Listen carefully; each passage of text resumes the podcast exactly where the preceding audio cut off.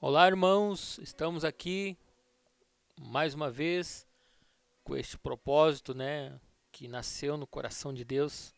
Temos absoluta certeza e estamos muito felizes com este propósito, né, ao qual fala muito sobre casamento, este casamento com propósito ao qual todos nós devemos sonhar, viver e alcançar no Senhor para a nossa casa.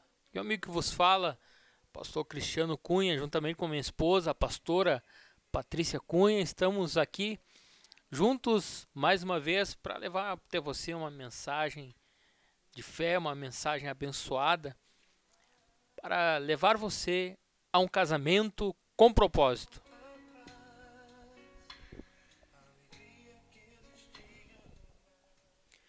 Muito bem, esta é a nossa segunda semana, onde nós vamos abrir o grupo e vamos poder então conversar, né? Vamos poder então abrir o nosso coração e falar aquilo que Deus tem falado a cada um de nós.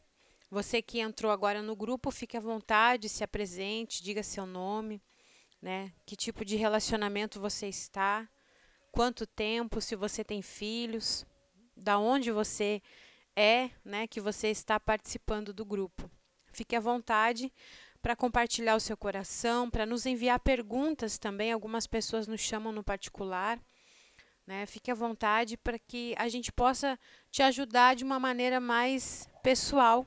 Se você não quer colocar no grupo, algumas irmãs na semana passada me chamaram no particular e ali elas compartilharam o seu coração. Nós vamos deixar esse áudio aqui no grupo e também vamos publicar ali no nosso podcast para não pesar aí o celular. Se você quiser, só acessa o link que nós vamos disponibilizar no grupo. A gente teve, pastor, nesta primeira semana, os devocionais, né, tanto para homens quanto para mulheres. E eu queria que o senhor falasse um pouco do devocional que foi feito para os homens, né? Homens do Reino. Verdade, Patrícia. Uh, foi um devocional muito abençoado, ao qual também eu participei. Uh, com certeza Deus falou ao coração de muitos irmãos, uh, principalmente você que se preocupa, você que uh, tem o desejo de ver a sua casa transformada, o desejo de ver a sua casa restaurada. E este projeto, este propósito, Homens do Reino, uh, tenho certeza que muitos irmãos entenderam, assim como eu entendi, que Deus sempre quis um relacionamento uh, próximo dos homens, desde o Jardim do Éden. Deus sempre quis com Adão uh, ter um relacionamento próximo, profundo, entre pai e filho, né? Sempre ele quis, sempre ele quis uh, colocar em suas mãos responsabilidade, sempre quis colocar em suas mãos autoridade, ao qual se perdeu com o pecado. Mas Deus quer restaurar isso em nós, em nossa casa, essa identidade de homem sacerdote, essa identidade de homem provedor, Deus quer restaurar. Deus tem chamado homens como uh, José, homens como Moisés, homens que lideraram uma geração, homens que passaram até mesmo privações, passaram pelo perigo da espada, mas não desistiram. Homens como Elias, ao qual Patrícia ele tinha um relacionamento tão profundo com Deus que ele orou e apenas uma oração com fé ele não fez nada mais do que isso. Parou de chover. Enquanto ele não orava, ou enquanto ele não orou, melhor colocando, enquanto Elias não orou, pedindo que Deus mandasse chuva, Deus não mandou chuva. Então, quando nós temos essa profundidade, essa intimidade com Deus, e a nossa oração tem poder, a nossa oração tem poder para abrir portas ou fechar portas. Quando Deus bate o martelo, meu amigo, não tem problema que não vai embora. não tem situação que não se resolva. Então por isso nós, como homens de Deus, você, meu amigo, aonde você quer que esteja, seja aqui no Rio Grande do Sul ou até em outro estado no Brasil, temos pessoas de vários lugares, homens que estão comigo nesse propósito, abraçaram esta causa para que o seu lar seja um pedaço do céu. É esse desejo de Deus. E nesse devocional também, também Patrícia, eu pude perceber ali o como o quanto Deus quer falar conosco. O quanto Deus quer falar conosco, mas muitas vezes nós não paramos para ouvi-lo. Nós não paramos para ouvi-lo e, e, Deus está ali batendo na, na nossa porta. Mas o interessante é que Deus falou no meu coração que ele não, ele não arromba portas. E não quebra trincos. Ele só vai entrar se nós abrirmos a porta. E ele bate na porta como uma pessoa educada. Ele não esmurra a porta para entrar. E quando você abre a porta e você o deixa entrar, aí você dá permissão para que ele possa agir em sua vida, agir em sua casa. Então por isso que nós devemos e precisamos buscar isso em Deus. Essa intimidade, essa profundidade com Deus, não mais um evangelho raso. O Senhor tem procurado homens realmente profundos, homens enganjados, homens que estão dispostos a digamos assim, investir mais o seu tempo em, em vez de gastar em outras coisas, mas investir o seu tempo se preocupando com a sua esposa, com seus filhos. E eu tenho certeza, meu amigo, que Deus tem chamado homens do reino, e esse homem é você. Amém. Assim como o devocional, né, que foi dedicado a nós mulheres, aonde a mulher do reino ela reflete a imagem de Deus. Ela foi criada por Deus de modo extraordinário. Então, ela influencia de forma positiva as pessoas com que ela se relaciona. A mulher do reino ela é alguém que ela, ela transforma a atmosfera da sua casa, do seu lar, através das suas atitudes, porque tudo passa ali pela mulher. Se a mulher não vai bem, o casamento não vai bem, o relacionamento com os filhos, a casa não vai bem. Porque ela é o termômetro, né?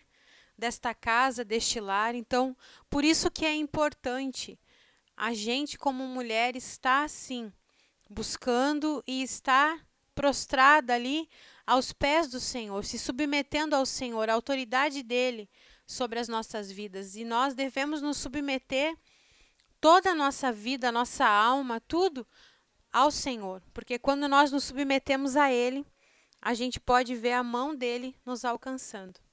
E nessa semana nós teremos o nosso encontro novamente, né? No sábado, né?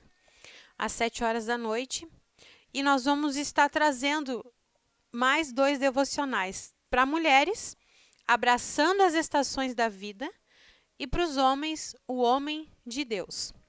E nós vamos também começar, pastor, um propósito. A partir de hoje, todos os dias, nós vamos estar aqui orando à meia-noite. E é por isso que nós trouxemos aqui um estudo baseado no filme O Quarto de Guerra. Nós até colocamos no grupo, né?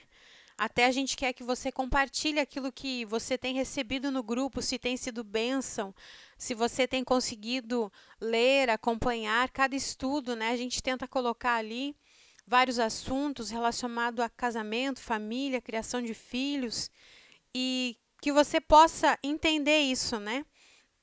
O nosso grupo é com o propósito de ajudar você a edificar o seu casamento a sua família, a sua vida conjugal, tanto para o marido quanto para a esposa. E a pergunta que nos, que nos diz aqui é o seguinte: Como guerrear no casamento? Baseado no filme Quarto de Guerra. E eu até já digo: se você não assistiu, assista esse filme, pois vale a pena. Aqui tem uma pergunta: como você tem lutado no casamento? Quem é de fato o seu inimigo? Você tem vencido ou tem perdido? Já não sabe mais o que fazer? Então leia este artigo e aprenda como guerrear. Pois a nossa luta não é contra pessoas, mas contra os poderes e autoridades, contra os dominadores deste mundo, de trevas, contra as forças espirituais do mal nas regiões celestiais. Efésios 6, 12. Vamos falar agora sobre como fazer guerra no seu casamento. E que fique bem claro que esta guerra não é entre marido e mulher, né, pastor? Não é para eles guerrear um contra o outro. Sim, eles devem, pelo contrário, se unir e buscar esse entendimento que devem gastar suas energias contra o problema, não, digamos assim, as pessoas que estão sofrendo do problema, né? Nós temos que ter esse discernimento. Muitas vezes a pessoa quer achar culpados dentro da sua casa uh, entre indivíduos, né? Mas o problema está muito mais profundo, muito é muito mais profundo que nós imaginamos porque o diabo veio para matar, roubar e destruir, né? Então, nós e você, meu amigo, você minha amiga, buscando em Deus esse entendimento, com certeza Deus vai abrir os seus olhos para essa visão espiritual que a palavra nos garante que existe. E é interessante que primeiro é preciso identificar quem realmente é o inimigo. Eu já li o livro Casamento Blindado e ali eles ensinam algo muito interessante, que muitos casais têm que cessar fogo. Porque se você parar para pensar, você já tem inimigos demais do lado de fora do casamento. Você já, vocês dois já têm problemas demais fora do casamento. E ao invés dos casais muitas vezes se unir para combater é, estes inimigos e cessar fogo dentro de casa, eles começam uma guerra entre eles e não resolvem o problema que tem fora. Então, já, já se tem lutas constantes, talvez no trabalho, no relacionamento familiar, né? Tantas lutas e em vez deles se unirem e lutarem juntos, eles não se unem e lutam um contra o outro. Então, nós devemos estar atentos a isso. Então, a primeira coisa é identificar quem realmente é o seu inimigo e quem não é o seu inimigo. Se você não souber quem é o seu inimigo, atacará alvos errados, gastará energia, perderá munição e se tornará uma presa fácil. Se você, se você até agora acreditava que o seu cônjuge é seu inimigo, você está completamente enganado ou enganada. Você leu o versículo que deu abertura a este artigo.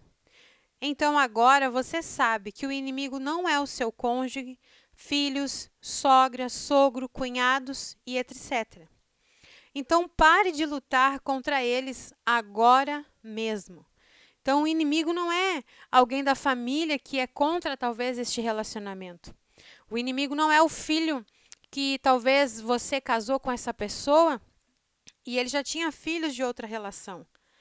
E talvez você olhe para o filho, para a filha que o seu cônjuge tem, o seu marido ou a sua esposa, e você não consegue talvez nem olhar para a criança ou para o adolescente, para o jovem, porque você vê nela ou nele um inimigo. E o inimigo não está nessa pessoa. Assim como o inimigo não está na sogra, no sogro, no cunhado. E muitas vezes as pessoas, pastor, elas se perdem nisso. Elas perdem o foco da batalha que elas precisam lutar, de, dispensando ali a sua força no inimigo errado. E quando isso não acontece, com certeza nós somos limitados, nós cansamos, nós desanimamos, nos entristecemos, uh, nos enfraquecemos e quem vence não é a família. Quem vence não é o casamento nem os filhos.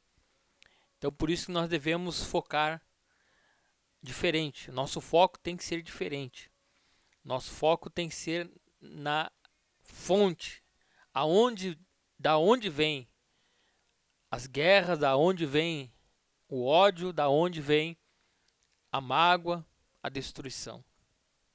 Quando nós entendemos isso, uh, nós compreendemos que a esposa é uma aliada, os filhos fazem parte desse exército. Por isso que nós precisamos ter esse entendimento e buscar em Deus a direção e a força que tanto precisamos para ajudar um ou outro para vencer todo o mal. E aqui no nosso artigo continua dizendo assim: quem é seu inimigo? Aquele que realmente quer destruir a sua família. É Satanás. Isso mesmo. É vontade dele é que você nunca descobrisse isso, para que você destruísse o seu casamento lutando contra o seu cônjuge. A Bíblia diz em 1 Pedro 5,8: Sejam sóbrios e vigiem. O diabo, o inimigo de vocês, anda ao redor como um leão rugindo e procurando a quem possa devorar. Agora que você sabe quem é seu inimigo, precisa saber que armas funcionam para vencê-lo. Como guerrear no casamento? A Bíblia diz em Tiago 4, 7 Portanto, submetam-se a Deus, resistam ao diabo, e ele fugirá de vós. Como resistir o diabo? É simples. Basta que você se submeta a Deus em oração. Sim. Tenha o seu quarto de oração, conforme Jesus ensinou. Quando você orar, vá para seu quarto, feche a porta e ore a seu pai que está no secreto. Então, o seu pai que o vê no secreto recompensará. Mateus 6, 6. E é algo que no filme retrata muito bem que ela tem ali o closet, né? Que é o closet de guerra dela, que é onde ela ora, onde ela apresenta a Deus ali aquilo que ela necessita. Muitas pessoas têm a condição de ter um quarto a mais em casa para fazer só um quarto de oração. Mas eu costumo dizer e ensino já há muito tempo para as mulheres que se você não tem um quarto, você tem um banheiro, que talvez seja o único lugar na sua casa onde ninguém vai te incomodar. E às vezes algumas perguntam, mas eu posso orar no banheiro? Pode, você pode orar em qualquer lugar, em todo tempo, em todo momento.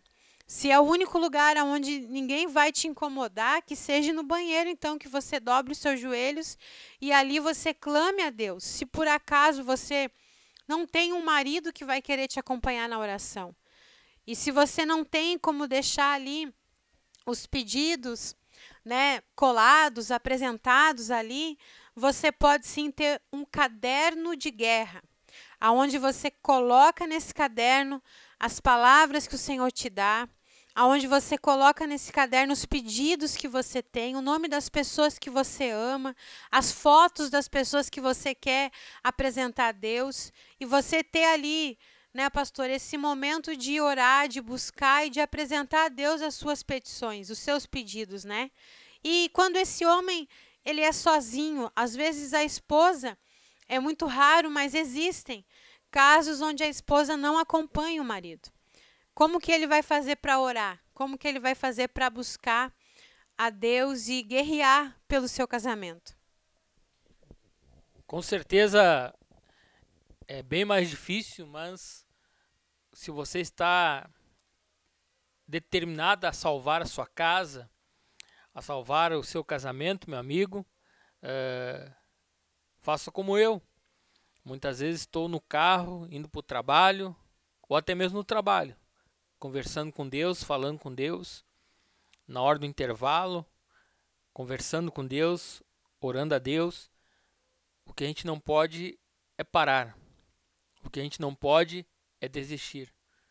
Ah, mas se ela me ajudasse, se ela me acompanhasse, seria mais fácil. Com certeza seria mais fácil. Mas isso não seria milagre.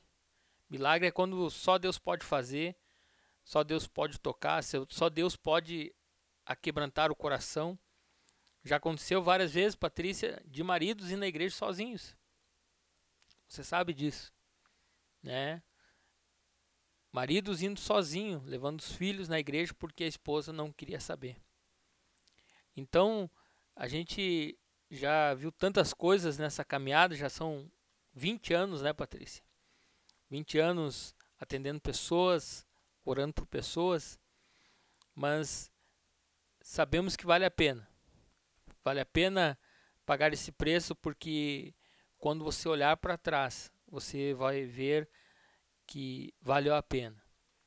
Todo sacrifício, todo esforço de você não desistir. Não desistir porque Deus vai te recompensar por tudo que você tem plantado em sua vida. E aqui no nosso artigo continua dizendo assim: E o que fazer com o seu cônjuge? Agora que você descobriu que ele não é seu inimigo. Ou com, como disse aqui o exemplo antes, filhos, sogra, sogro, né?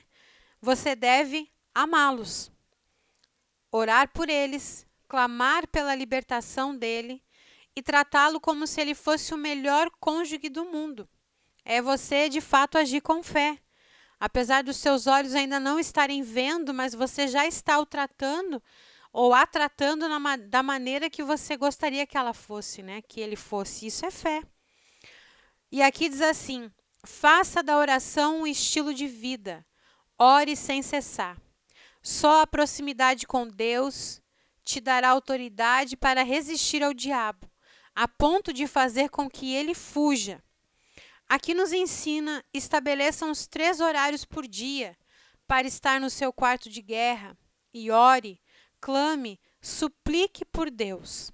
E não diga que não tem tempo, pois tempo você tem, basta administrá-lo. Entenda que o momento de oração é o mais importante da sua vida pois é em Deus somente, em Deus, que estão as armas que você precisa para lutar e para vencer.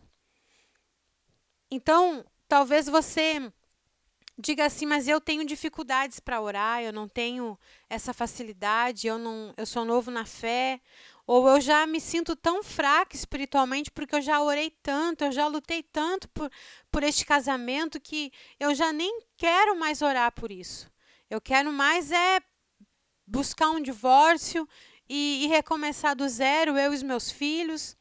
Mas eu digo para você, existe sim esperança quando você busca em Deus a solução. E nós queremos convidar você, nós queremos ajudar você nisso. Principalmente você que diz assim: eu não tenho mais nem forças para orar. Eu não aguento mais essa situação. Talvez você entrou nesse grupo, o seu problema nem seja tanto no casamento, mas seja nos seus filhos. Você vê que os seus filhos já se afastaram de Deus, porque você teve aí um relacionamento uh, que não foi uma algo de Deus, talvez para você, e hoje você se encontra sozinha. E você quer, talvez, sim, uma vida sentimental abençoada, mas a sua preocupação maior hoje é com seus filhos. E nós queremos ajudar você a buscar e a lutar pela sua vida sentimental, lutar por este casamento, lutar por essa família. É por isso que a partir de hoje, né, nós não vamos colocar assim, ah, serão tantos dias, como nós temos o grupo de mulheres de oração, fizemos um propósito de 21 dias de orar às 6 da manhã, e agora nós começamos hoje 28 dias de oração às 18 horas. Mas no propósito aqui do casamento, nós não vamos estabelecer dias, né, pastor? Nós vamos aqui sim, juntos à meia-noite, orarmos, todos juntos. Todos os dias, à meia-noite, o grupo será aberto e a nossa oração estará ali. E se você sentir no coração de compartilhar a sua oração também, você pode compartilhar e você também pode apenas receber essa oração que nós vamos fazer. E eu tenho certeza que será um tempo de bênção, um tempo de testemunhos na vida dos casais. Hoje nós iniciamos este propósito, por isso não temos oração de início do estudo, porque à meia-noite nós vamos estar aqui juntos na mesma fé, em um só propósito para guerrear, né, como no filme, se você não assistiu, volto a dizer, assista, para guerrear como a gente aprendeu no filme e como a Bíblia nos ensina a orar e a lutar contra as potestades e os principados. Porque você já brigou, já chorou, já discutiu e não resolveu, meu amigo, minha amiga.